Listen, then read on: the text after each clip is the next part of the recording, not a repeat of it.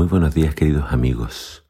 Hoy en Primero Dios te invito a que juntos leamos el Salmo 119. Dice así la palabra de Dios. Felices son los íntegros, los que siguen las enseñanzas del Señor. Felices son los que obedecen sus leyes y lo buscan con todo el corazón. No negocian con el mal y andan solo en los caminos del Señor. Nos has ordenado que cumplamos cuidadosamente tus mandamientos. Oh, cuánto deseo que mis acciones sean un vivo reflejo de tus decretos. Entonces no tendré vergüenza cuando compare mi vida con tus mandatos. A medida que aprendo tus justas ordenanzas, te daré las gracias viviendo como debo hacerlo. Obedeceré tus decretos. Por favor, no te des por vencido conmigo. ¿Cómo puede un joven mantenerse puro? Obedeciendo tu palabra. Me esforcé tanto por encontrarte.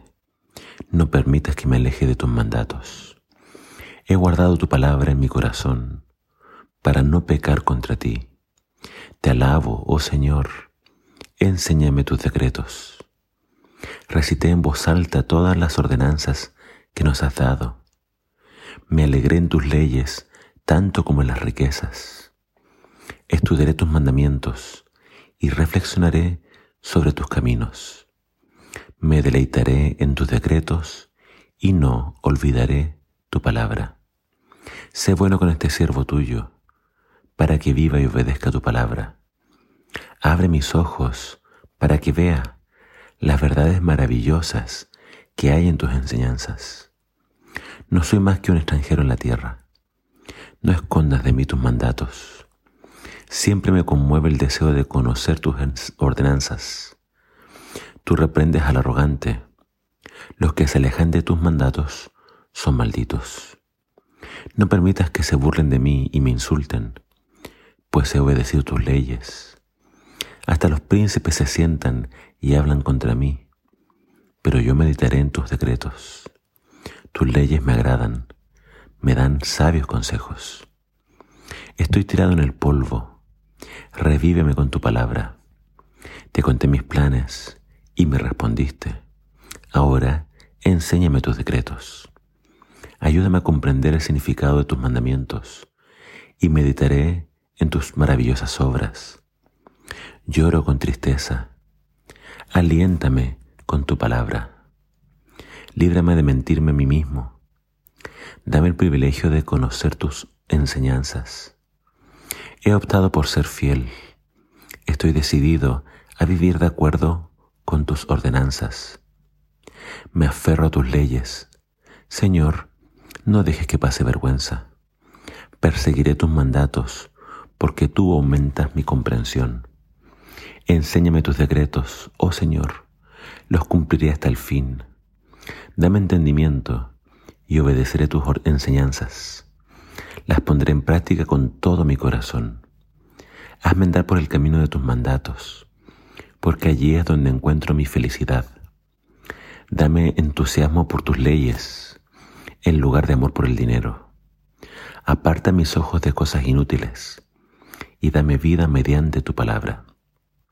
Confirma a tu siervo tu promesa, la promesa que hiciste a los que te temen Ayúdame a abandonar mis caminos vergonzosos, porque tus ordenanzas son buenas.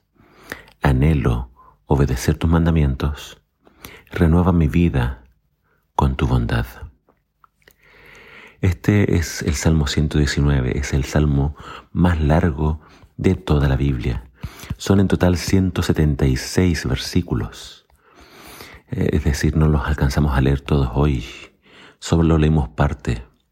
Este salmo es una poesía que tiene 22 estrofas y cada estrofa comienza con una letra del alfabeto hebreo. Cada uno de los ocho versos de cada estrofa comienza entonces con esta letra que se menciona en esta versión que tengo yo al comienzo. Así que nosotros fuimos desde la Aleph hasta la letra G. Ahora, eh, dimos cuenta claramente de que el salmista está hablando de la ley de Dios y usa varias palabras para hablarnos de la ley, usa varios sinónimos. Él habla de mandatos, decretos, ordenanzas, enseñanzas. Todas estas palabras son sinónimos de la ley de Dios. Y vemos que su anhelo es conocer esa ley, es reflexionar en ella, es meditar, es obviamente cumplirla, guardarla. El, el deseo de este salmista es poder realmente vivir, como dice el versículo 5, que su vida sea un reflejo de estos decretos. Eh, pero aunque él habla mucho de la ley, él no se cree un santo, no se cree mejor que el resto, porque en el versículo 8 él dice, obedeceré tus decretos, por favor no te des por vencido conmigo. Entonces él reconoce su flaqueza, su debilidad, él sabe que ha fallado, pero su anhelo es entonces levantarse y obviamente volver a comenzar. Eh, él sabe de que no es perfecto, pero anhela mejorar, anhela cambiar.